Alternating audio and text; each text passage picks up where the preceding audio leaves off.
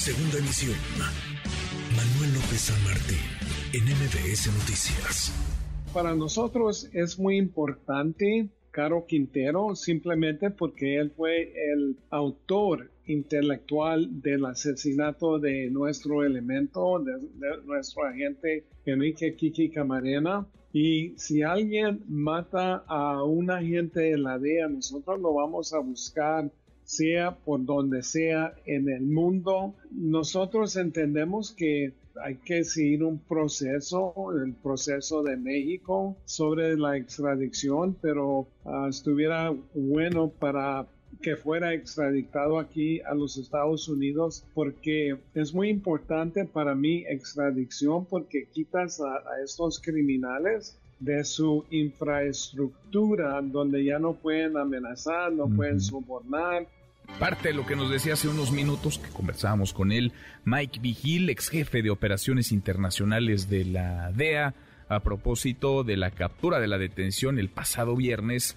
del llamado narco de narcos de Rafael Caro Quintero, fundador del cártel de Guadalajara. Caro Quintero, quien por cierto gana una primera batalla legal, ha obtenido una suspensión pues en Jalisco que frena su entrega a los Estados Unidos en lo inmediato hasta que haya un proceso, hasta en tanto se desarrolle todo un proceso de extradición. Le agradezco mucho estos minutos a Ricardo Ravelo, experto en temas de seguridad y narcotráfico, periodista. Ricardo, ¿cómo estás? Qué gusto, ¿cómo te va? Buenas tardes. ¿Qué tal? Buenas tardes, a la orden. Gracias por platicar con nosotros. ¿De qué tamaño es o era Rafael Caro Quintero en los ochentas y de qué tamaño es esta pieza del narcotráfico detenida el pasado viernes en Sinaloa hoy, Ricardo? Pues, en su etapa de esplendor, que fue la, la década de los 70 y 80, este personaje fue de los narcotraficantes emblemáticos cabeza del cártel de Jalisco, de Guadalajara,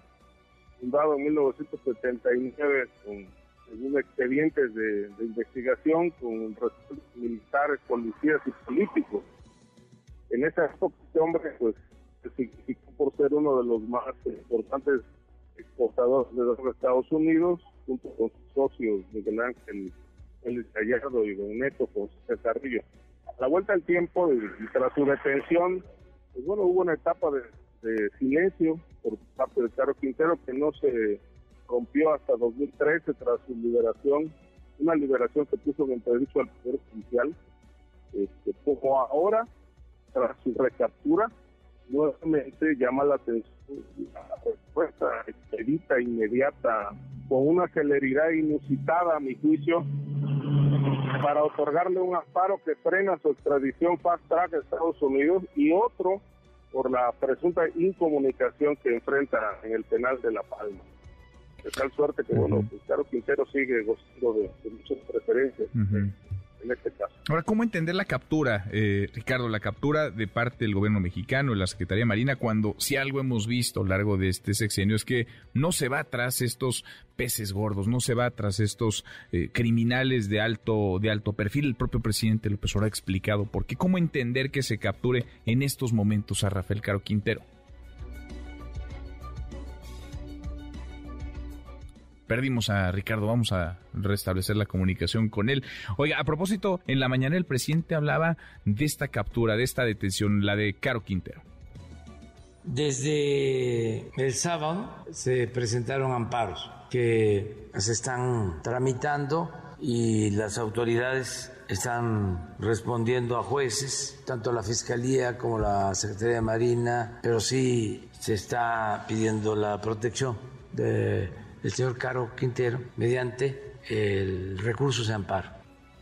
Lo que decía el presidente López Obrador esta mañana es indudablemente la captura más emblemática la de mayor perfil en lo que va de este gobierno, de esta administración, la del presidente López Obrador, Rafael Caro Quintero, uno de los eh, fundadores del cártel de Guadalajara, detenido y acusado desde hace muchos años por el Departamento de Justicia de los Estados Unidos por el asesinato del agente de la DEA, Enrique Camarena. Te seguimos escuchando, Ricardo, nos decías. Sí, eh, ¿cómo explicarlo? Bueno, eh, fue una petición de Estados Unidos, es claro, coincide la visita del presidente López Obrador, hay una hay un desayuno privado con Kamala Harris, se toman acuerdos en muchos aspectos de, seguridad. el fentanilo, entre otros, y obviamente después de eso pues vino el operativo, el operativo de la Marina para detenerlo. Entonces, claro, creo que es de los acuerdos porque en efecto rompe con la, la política que venía siguiendo López Obrador de no capturar cabezas, ¿no?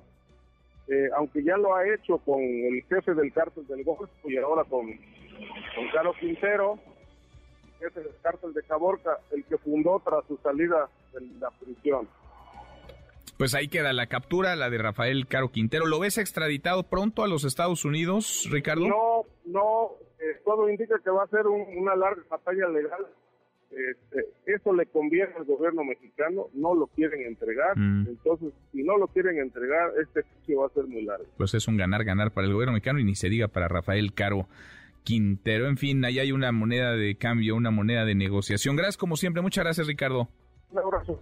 Otra vuelta, muy buenas tardes, Ricardo Rabel, para entender, para dimensionar al personaje y lo que escuchamos en voz de Mike Vigil, ex jefe de operaciones internacionales de la DEA hace unos minutos en estos micrófonos, nos decía, si matan a un agente de la DEA en el mundo, estamos obligados a ir tras el asesino, detener a ese asesino, procesar, enjuiciar y llevar ante la justicia a ese asesino. Es el caso de Rafael Caro Quintero, fundador del cártel de Guadalajara, detenido en Sinaloa el pasado viernes.